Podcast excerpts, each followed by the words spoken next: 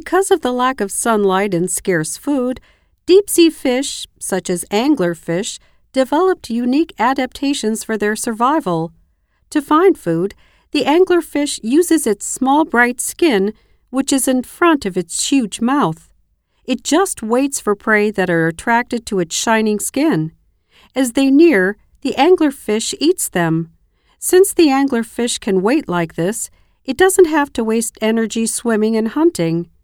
Another helpful physical adaptation is for reproduction. The female anglerfish releases special chemicals into the water that attract males. The males can detect these chemicals and swim toward the female. They are actually absorbed into the female, and this makes successful reproduction more likely.